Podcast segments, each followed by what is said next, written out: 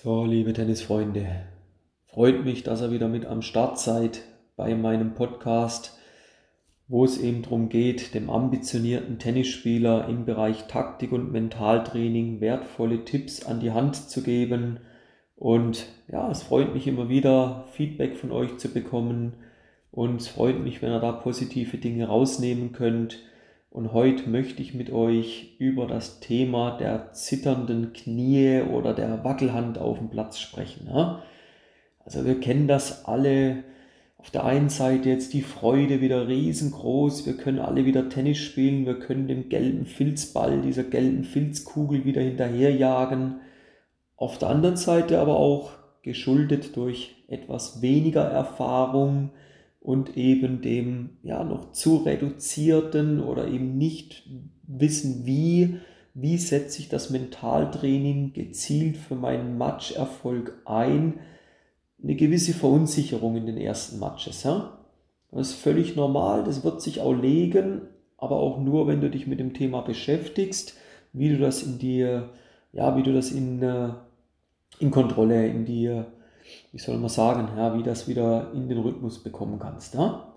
Und dieses Prinzip der zitternden Knie auf dem Platz oder so dieser Wackelhand, das lässt sich aber auch ohne Zwangspause immer wieder feststellen.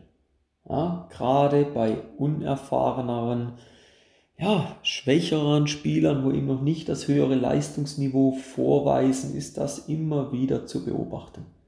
Und hey, es ist mein verdammter Job, euch da zu helfen. Das ist Fakt. Und ich möchte euch jetzt mal einen konkreten Tipp, einen konkreten Handlungsschritt zeigen, wie du in Zukunft deine Nervosität, die ja definitiv da ist, unter Kontrolle bekommst. Stellen wir uns mal folgende Spielsituation vor. Machen wir so einen Klassiker, wie ihn jeder kennt. Deuce, 40 beide, zweiter Aufschlag, du bist beim Service und beim Prellen, da fällt dir schon auf, dass sich der gegnerische Spieler ein, eineinhalb Meter im Feld positioniert und sich riesig freut, dass gleich dein zweiter Aufschlag kommt. Jetzt, was geht in deinem Kopf vor? Was geht da vor? Denkst, um Gottes Willen, hey, der greift meinen zweiten Aufschlag an, hey, bloß kein Doppelfehler, wenn ich den zu schwach rüberspiele, der greift mich an, und willkommen, jetzt geht's ab. Jetzt zittern die Knie, jetzt die Hand wackelt. Ich sag dir, gib den Punkt ab, du verlierst. Nee. Ja? Wenn wir Glück haben, mit einer total verkrampften Aktion wird dein Aufschlag gerade so übers Netz gehen. Dein Gegner ruft dir noch zu, winkt dir rüber. Gedanklich, hey, merci vielmal, vielen Dank, dass du mir den so schön rübergelegt hast. Und zack, der Punkt ist schon verloren. Das sehen wir Tag ein, Tag aus. Jetzt ist die Frage, was ist da tatsächlich passiert? Also Fakt ist, der Spieler, jetzt wir reden von dir, vom Service-Spieler, du hattest Angst, den Fehler zu machen. Dadurch bist du total verkrampft, was dazu geführt hat, dass du nicht mehr in der Lage warst, eine flüssige Bewegung in deinem Aufschlag zu erzeugen. Ja, ich habe jetzt gerade das Thema Angst angesprochen. Doch woher kommt diese Angst? Jetzt müssen wir mal aufpassen. Der Begriff Angst auf dem Tennisplatz zu verwenden, ist gefährlich. Und bitte trennen wir den mal ab. Weil hast du Angst, dich zu verletzen oder irgendjemand zu verlieren? Also das können ja Ängste sein. Ne? Äh, wenn es jetzt heißt, ich soll am Berg hochklettern, ungesichert, da hätte ich Angst, mich zu verletzen. Auch wenn ich relativ sportlich bin, ich möchte mich da bitte sichern lassen. Ne? Also da ist die Angst berechtigt. Aber diese Form von Angst, die sich in dem Beispiel zeigt, was ich jetzt gerade eingangs gesagt habe, was ich da eingangs erwähnt habe, diese Spielsituation, das ist doch viel mehr dieses Ungewisse, diese Unwissenheit, diese Unsicherheit, was gleich passiert. Und was machst du jetzt vielleicht aufgrund von Erfahrungen, hast du gewisse Vorstellungen, die du dir jetzt hier ausmalst und aber alle zu einem negativen Beispiel, alle zu einem Worst-Case-Ausgang. Warum? Gut, es kann sein, zum Beispiel im Verlauf der ersten drei Aufschlagspiele ist immer wieder vorgekommen, dass sich dein Gegner direkt unter Druck gesetzt hat, dass er mit dem Return viele Punkte gewonnen hat und so weiter. Ja, und jetzt Heißt das, dass es permanent passieren muss? Also ich denke nicht. Der große Vorteil, den du beim Service hast, ist, gerade speziell beim Aufschlag, du bestimmst, wann es losgeht, du kannst die Trallart am besten beeinflussen und so weiter. Du bist nicht abhängig vom Gegner. Und jetzt sind wir mal ganz ehrlich. Wenn wir das Thema Ängste nehmen und das jetzt mal wirklich runterbrechen, weil du wirst dich weder verletzen, du wirst dich, du wirst niemand verlieren, du wirst keine Stelle verlieren, es wird niemand sterben und so weiter. Also was für Angstzustände kommen in einem Tennismatch eigentlich vor? Und wie sieht es aber vor einem Match aus, wenn du weißt, du triffst gleich auf deinen Angstgegner, den du noch nie besiegen konntest? Wie sieht es mit deinen Ängsten beim Breakball, Satzball, Matchball aus? Tritt dort nicht immer eine gewisse Angst, Klammer Unsicherheit auf? Und nochmals klar ausgedrückt, ja, es handelt sich hier um eine gewisse Unsicherheit, eine gewisse Unwissenheit, was gleich passiert und daraus resultiert die Verkrampfung, die sich beim einen oder anderen dann ja mit diesem Zitterknie, also bitte zitter nicht, ja, oder so dieser steifen oder dieser Zitterhand, das ist die Konsequenz daraus.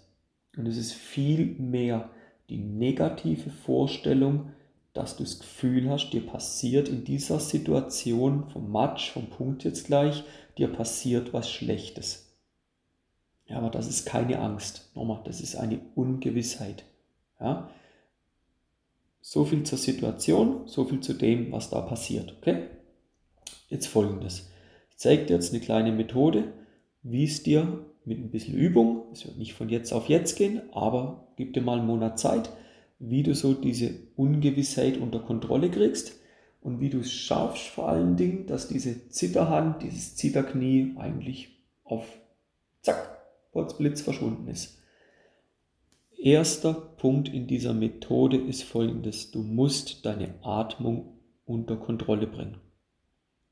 Beachte bitte, dass deine Atmung einen enormen Einfluss auf deine Gedanken hat. Okay? Nochmal, die Situation war, du schlägst zweiter Aufschlag auf und bereits beim Prellen siehst du eben, dass der Gegner das Feld betritt. Jetzt mach folgendes. Nimm deine Zunge Leg sie gegen den Gaumen und beginn langsam, aber gleichmäßig durch die Nase zu atmen und achte dabei mal auf deinen Bauch. Und jetzt konzentriere dich genau auf die Abfolge. Nochmal. Zunge gegen den Gaumen, langsam und gleichmäßig durch die Nase einatmen und dabei auf den Bauch achten. Ganz wichtig ist, dass dir die bewusste Atmung dabei helfen kann, deine vorhandenen negativen Gedanken zu beruhigen. Das wird dich beruhigen. Also als allererstes ist es von zentraler Bedeutung, dass man deine negativen Gedanken, das ist okay, wenn sie da sind, auch bitte akzeptiere die, ja, dass man die mit dieser kleinen Atemübung probieren zu kontrollieren und zu ja, stabilisieren, zu beruhigen. Im Anschluss jetzt gehen wir in den Bereich der Visualisierung. Während dem Prellen des Balles merkst du, wie deine Atmung ein Stück weit ruhiger geworden ist, okay? Und jetzt Fokus nur auf dich. Lass den Gegner drüben machen, was der will. Wenn der Hampelmänner machen will, soll er Hampelmänner machen. Konzentriere dich auf dich. Konzentriere dich auf deine Bewegung und stell dir bitte jetzt in Gedanken den gewünschten Aufschlag vor. Und zwar, er muss positiv sein, der Gedanke. Stell dir vor, mit welcher Trallart. Ich empfehle dir Slice oder Kick an welchem Ort du den spielst. Ja, Slice wäre eher gegen innen, wir waren auf der Vorteilsseite oder ja, Deuce-Seite, Slice gegen außen, spielt keine Rolle. Kick würde Sinn ergeben, eher auf die Rückhand, aber mach dir mal mit den zwei Sachen schon mal Gedanken, den Ort und die Trallart. Und jetzt stell dir deine Bewegung im Detail vor. Geh die Bewegung komplett einmal durch. Stell dir sogar vor, wie der Ball wenn du in den Gedanken spielst, im gegnerischen Feld landet. Und sobald der Ball im gegnerischen Feld landet, dann beginnt die eigentliche Bewegung. Und jetzt kommt der Clou, du wirst merken, dass du zum einen durch die Kontrolle deiner negativen Gedanken, ja, dass du da die, über die Atmung, wo wir das ansteuern wollten, ja, die werden an Gewicht verlieren. Du wirst merken, dass du Platz schaffst, um neue Gedanken zuzulassen. weil beides auf dem Mal ist nicht möglich. Du wirst merken, wie du durch eine ruhigere Atmung dein Bewegungsablauf wesentlich gelöster sein, wie der wesentlich gelöster sein wird und wie das Zitterknie verschwindet. Ja? Und das Einzige, was du jetzt machen musst, ist diese Atemübung immer vorneweg und dann die Visualisierung. Und bevor der Ballwechsel beginnt, kontrollierst du deine Atmung mit dem Ziel, positive Gedanken zuzulassen, die wiederum mit dem Ziel der Visualisierung herbeizuführen, um deinem nächsten Schlag eine klare Aufgabe und eine klare Absicht zu geben.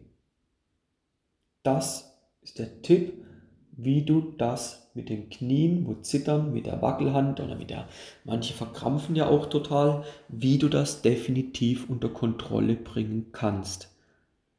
Ganz entscheidend, du musst das immer wieder üben. Und da kommt dann wieder der Punkt, ich sage das in meinen Folgen oder in meinen Coachings immer wieder, ihr müsst so realitätsnah wie möglich sein. Wo kannst du diese Wackelhand trainieren? Ja, im Matsch, klar. Ja, ist der schlechteste Zeitpunkt. Da willst du doch, dass es funktioniert, Mensch. Du musst es in wettkampfnahen Spielsituationen, Trainingsformen im Training erarbeiten. Es muss ein Zustand hergestellt werden, der so nah wie möglich an die Matchsituation rankommt. Und dann hast du die Möglichkeit, das, was ich dir gerade gesagt habe, diese Gedankenkontrolle über die Atmung plus die Visualisierung des Schlages, das durchzugehen. Und das muss immer passieren. Nicht, wenn du denkst, ja, es ist halt mal passiert. Nein, das machst du immer. Das muss zu einer Routine werden, dass du das immer wieder tust. Wenn da Unklarheiten sind, noch offene Fragen sind, auch wieder der Appell an dich, lass es nicht unwissentlich, melde dich gerne mir geht es da nicht darum, dir irgendwas zu verkaufen dann. Nein, das ist, du entscheidest, wenn du irgendwann mal was kaufen möchtest. Wenn du sagst, hey, das ist so klasse, was da kommt und ich muss mit dem, äh, ich muss mit dem Timo da mal näher zusammenarbeiten. Das bestimmst du, das bestimme nicht ich. Aber mein Job ist es, mein Ziel ist es, euch dabei zu unterstützen, wo man nur kann. Mein Ziel ist es, wenn Fragen da sind, euch zu helfen. Und der Appell, melde dich einfach. Kontaktdaten findest du auch auf der Homepage kannst mir da gern jederzeit eine Message zukommen lassen. Und in dem Sinn wünsche ich euch einfach von Herzen, wirklich, ich wünsche euch das, viele erfolgreiche zweite Aufschläge.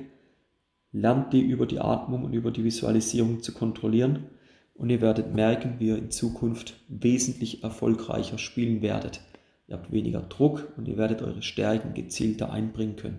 In dem Sinn, viel Erfolg bei euren zweiten Aufschlägen, bleibt dran und immer die Atmung kontrollieren. Bis zum nächsten Mal. Macht's gut. Ciao.